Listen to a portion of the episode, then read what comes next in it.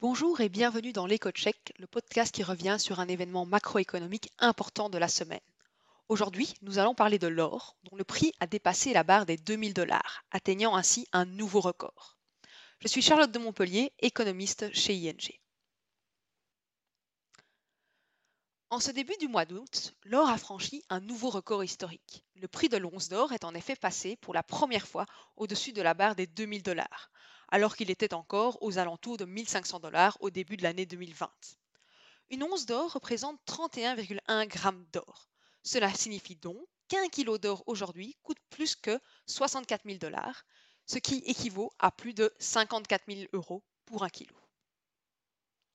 La hausse récente du prix de l'or s'explique par le fait que la demande d'or a fortement augmenté alors que l'offre est restée stable. Mais pourquoi la demande a-t-elle augmenté? Il y a plusieurs raisons qui expliquent cette évolution. D'abord, l'or est considéré comme une valeur refuge, privilégiée par les investisseurs en période d'incertitude. Or, on le sait, la situation actuelle est caractérisée par une incertitude forte. L'économie mondiale est entrée dans une récession historiquement profonde. En outre, la pandémie du coronavirus est loin d'être sous contrôle, conduisant à des craintes de reconfinement et les tensions géopolitiques, notamment entre les États-Unis et la Chine, sont toujours bien présentes.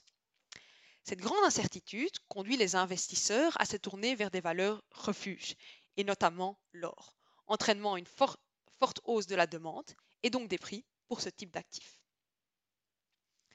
L'or a également atteint de nouveaux records en raison de l'environnement des taux bas et de l'action des banques centrales.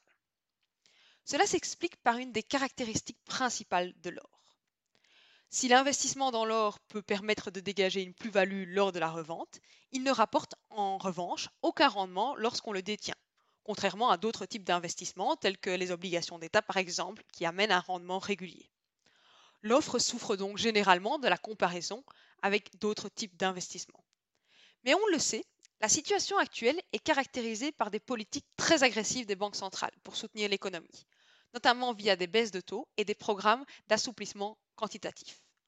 En conséquence, la plupart des taux sur les actifs sans risque, tels que les obligations d'État, ont fortement diminué. Et le rendement régulier qu'il est possible d'obtenir avec ce type d'investissement est devenu extrêmement faible, voire parfois même négatif. On peut donc dire que le fait que l'or ne rapporte aucun rendement régulier n'est plus autant un désavantage que dans le passé. Le coût d'opportunité de détenir de l'or est donc réduit et la demande pour l'or augmente, ce qui pousse le prix de l'or à la hausse. À côté de ça, les politiques des banques centrales ont aussi conduit la confiance de certains investisseurs dans la monnaie à diminuer. Comme ils perdent confiance dans des monnaies telles que le dollar ou l'euro, ils préfèrent acheter de l'or, ce qui pousse la demande pour l'or, encore une fois, à la hausse.